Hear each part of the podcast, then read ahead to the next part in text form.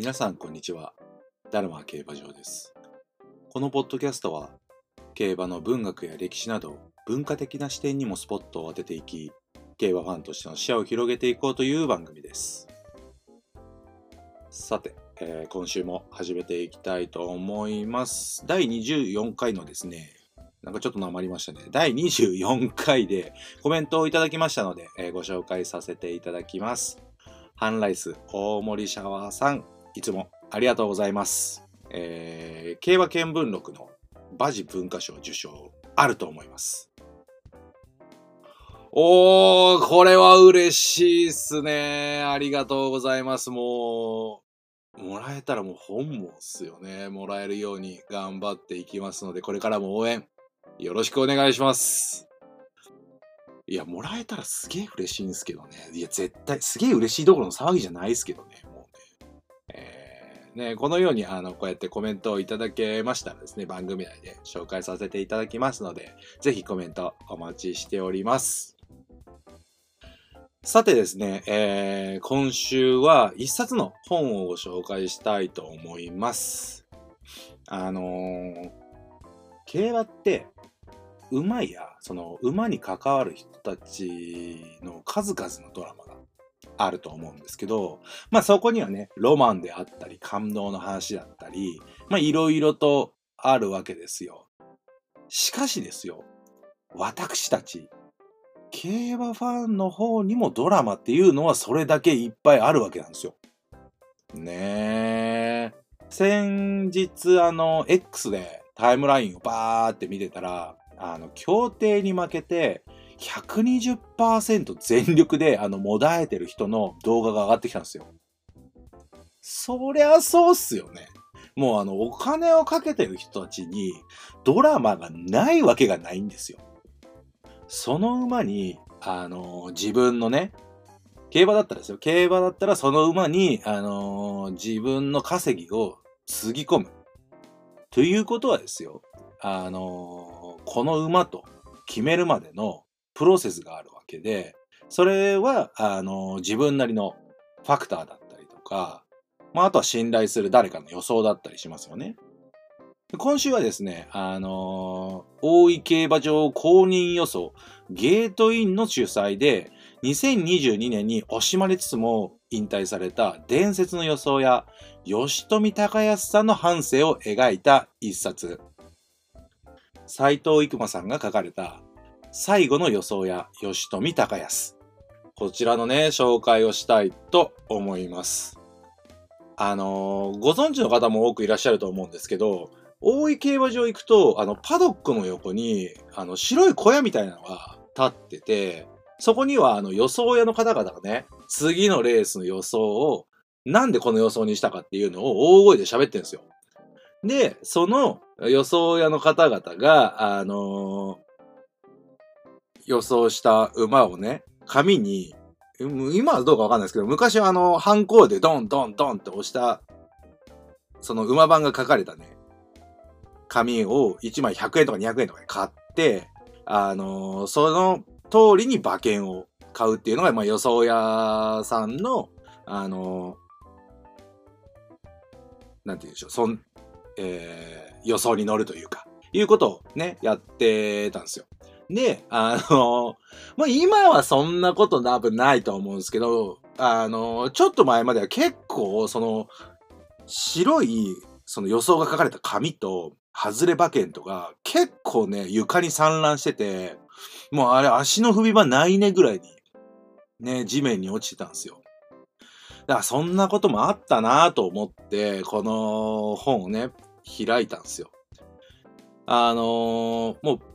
開いて1ページ目、パッと出てくる一文があるんですけど、あの著者の方のね、知り合いだという歌人の早川しおりさんっていうか、しおりさん、早川しおりさんっていう方の一句。啓示とは、一辺の謎を秘めた数。予想屋が白い紙切れを巻くって読んだんですって。もうね、これを見た瞬間に、もうその大井競馬場の風景とか匂いがブワッとね、出てきたんすよ。いやー、こういう言葉をね、出せるっていうのは、すごいなと思って。いやー、すごい、あそうだよなーって、なんかもうこ、その一文でね、もうこの、この、この本に引き込まれたんすよ。で、この予想屋、白い紙切れを巻いてる予想屋が、この本の主人公、吉富隆康さんの職業ですけど、まあ、この人のね、波乱万丈の人生というか、もはやね、破天荒っすね。あの、平成のぶしこぶし吉村さん以上の破天荒かもしれない、これは。ねえ、だってこの まあ、どっちがっていうわけではないんですけど、この、あの吉富さん、予想で、年、自分の予想家業ですよ。予想で、あの、年5000万稼いで、なんとそのうち4000万馬券に突っ込むんですよ。もうね、あのー馬券買ってる人たちからしても、あ結構やばいねって思うレベルでもう、あのーやるんすよ。まあ、ただ、ただそんな破天荒なだけでは別に本にはならないんですよ。あのー私はですね、この人の予想を買ったことがあるんですよ。どういう風な予想をするんだろうなと思って、あのー大井競馬場でね、聞いたことがあって、で、もう買おうと思って、もちろん有名な方でしたから、そこから聞きに行ったら、あのーもうね、最初は、もう何言ってるか分かんなかったですね。あのー もうね、全然分かんなかった。あ、予想を聞きに行くテンションで聞いたらダメでしたね。あのーこっちもある程度、あのーなんでしょうね。演説を聞きに行くぐらいのテンションで、あのー話聞きに行かないと、あの、思考が追いつかないんですよ。もう、あ この次のレースは、何番ゲートから出る何番の馬が1コーナーでこのぐらいのポジションが取れるから、あのーで、対抗のこの馬はここにいて、こういう流れになるから、4コーナー回ってきて、こことここのポジションにいたら、これは硬いとか、これは熱いとかね、今の馬場状態はこうだからとか、前のレース見ててもそうでしょ？みたいなのを聞きに行ってたんですけど、もうね、全然違った、あれ？みたいな。あの、一つ例例を挙げるとするならば、この本の中に書いてあったんですけど、この吉富さんが予想を言う時の向上っていうのがあって、あの、競馬は視力と精神力の勝負なんだと。視力とは何か馬券選択とレース選択。精神力はどれだけ勝負ができるかというレースに対しての勝負感っていうのはものを言うと。で、この知力と精神力で勝ったということは、もうね、人生に勝ったということなんですよ。だから競馬は孤独で苦しい。友達とフラッと来て勝てるほど優しいものじゃないんだよって言うんすよ。いや、な、な、な、な、何を聞かされてるの？え、説教？え、説教を受けてるの？今。え、あれ？予想買いに来たのに、すごい説教を受けてるみたいな感じになるんですよね。これがね、やっぱり、すごくて、もうね、がっちりファンの心をね、掴むんすよ。いやー、すごいなと思って、全然予想、どんな予想してるかとかね、あの、覚えてないですよ、正直。なんかすげえ説教された気が、記憶が残ってる感じっすね。ただ、あの、この今の工場にね、行き着いた、その、この吉富さんのね、人生がこの本に書かれていて、それは、僕たち競馬ファンをギャンブルファンにしないためのものでもあるし、競馬という心理を読み解くきっかけになるかもしれない本なんですよね。で、おそらく、おそらくですよ、予想屋という職業はね、あの、なくなっていってしまうかもしれないんです、今後。それはなぜかというと、ま、あの、すごい CM とか見てても、ね、競馬の CM、JRA の CM だとか、ね、あの、大井競馬場の CM とかいろいろ、あの、ウェブ CM もそうですし、あると思うんですけど、すごい楽しくて、あの、みんなで行こうぜみたいな感じの CM が多いと思うんですよね。でそういうのってやっぱりどうしても、競馬イコールギャンブルイコール賭博は悪いものみたいな、そういうイメージからどんどんどんどん遠ざか、遠ざけていってるのが今の時代の風潮だと思うんですよ。でそうなってくると、この予想をする人たちっていうのは、どんどんどんどんこういう競馬場で堂々と予想を売ったりすることができなくなってくると思うんですよね。だから、あの、ちょっとこういう予想屋という職業はなくなっていってしまうかもしれないなというふうに思ったんですけど、ただ、予想屋という人たちがいたっていうことはなくならないですし、もちろんね、競馬がね、なくなっていくっていうのも、あんまりまあ、日本の場合はそんなにないのかなというふうには思いたいんですけども、まあ、あのー、最近はね、マカオ競馬の廃止であったりとか、シンガポール競馬の廃止とかね、いろいろあるんですけど、なんであのー、競馬っていうか、まあ、ギャンブルというか、馬券を買う人というか、まず、あのー、馬券を買う人たちからしたら、あ、買う人たちは、のことはね、馬券を買わない人たちからしたら、すごい狂気に見えると思うんです。あんなに苦労して稼いだお金を1分2分ですっ飛ばすっていう。もちろんそれが10倍20倍にもなって帰ってくるかもしれないんだけども、あのー、それをやってるのって結構ね、やってない人からすると狂気に見えると思うんですよね。ただ、この本に書かれている後書きで、この吉富さんのね、工場がね、また載ってるんですけど、これちょっとご紹介しますね。人は誰でも真実が欲しい。その真実こそが人生の糧である。この真実への気球。これが競馬の存在理由だ。人はなぜ競馬をするのかという答え、問いかけへの答え。競馬をやる誰もが真実を求めている。その真実の中で最も重要なのが馬券であることは言うまでも。ねあ、ここまで言い切れるものが自分の人生に作れたなら、それが一番競馬をやる答えかなというふうには思うんですけども、いや、そこまで言い切れたのはすごいなと思って。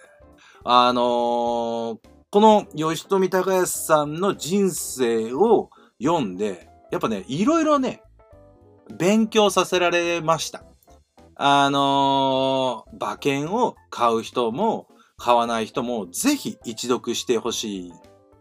なというふうに思います。ちなみに、あのー、この吉富さん、馬券という呼び方が好きではないらしくて、馬券というえということなんですけど、今回はですね、わかりやすく馬券と言わせていただきましたので、ご了承いただければと思います。ということで、えー、本の紹介はここまでですね。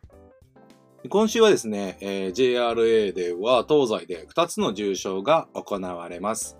日曜日に東京で、えー、根岸ステークス、同じく日曜日で、えー、京都でシルクロードステークスが行われます。あ、ちなみに、ね、ちなみにボタンを押させていただきましたけども、このシルクロードステークスとネギシステークスの、をですね、両方とも勝った馬っていうのがいまして、えー、それがですね、時は2000年、ネギシステークスがまだ1200メートルで11月に行われていた時代なんです。そうそうです競馬ファンなら、えー、一度は目にしたことがある超ド級の伝説的レース。2000年のブロードアピールのネギシステークスなんですよね。ちなみにこの2000年にブロードアピール、春にでは、春にですね、えー、シルクロードステークスを勝っておりまして、あの、1年でシルクロードステークスと、えー、ネギステークスを勝っているんですけども、まあ、あのー、昨今ですね、芝ダート、両方の馬場で重賞を勝つということはね、あんまり珍しいことではないとは思うんですけど、まあ、番組改編があったとはいえ、同じ週の重賞をですね、二つとも勝ったことがある馬っていうのはですね、果たしているのでしょうか？ちなみに、この馬買ったことあるよっていう方ね、あの、ご存知の方いらっしゃいましたら、ぜひコメントお待ちしております。ねえ、あ、コメントといえばですね、と、ポッドキャストへの質問、感想などありましたら、メールフォームからご連絡いただくか、Apple Podcast や Spotify のレビューもお待ちしております。今後番組を良いものにするために皆さんの感想をどしどしお待ちしております。またですね、番組をいいなと思っていただけたらですね、えー、番組のフォローもよろしくお願いいたします。いやー、あのー、年始、えー、2冊目の本の紹介だったんですけど、結構衝撃的な内容でですね、あの、すごい面白い本でした。あのー、本当に競馬をやらない方もですね、あの、興味があれば読んでいただくと、あの、大井競馬の成り立ちであったりとか、えー、立会川のですね、成り立ち、この予想屋という方々がどういう、えー、運営をされているのかっていうのがね、また、あの、分かったりするので、もうぜひ、あの、競馬券買わない方も、あの、読んでいただきたいなというふうに思います。ということで、えー、今回の競馬、競馬、競馬、競馬、競馬見聞録はここまで。また次回の競馬見聞録でお会いしましょう。さよなら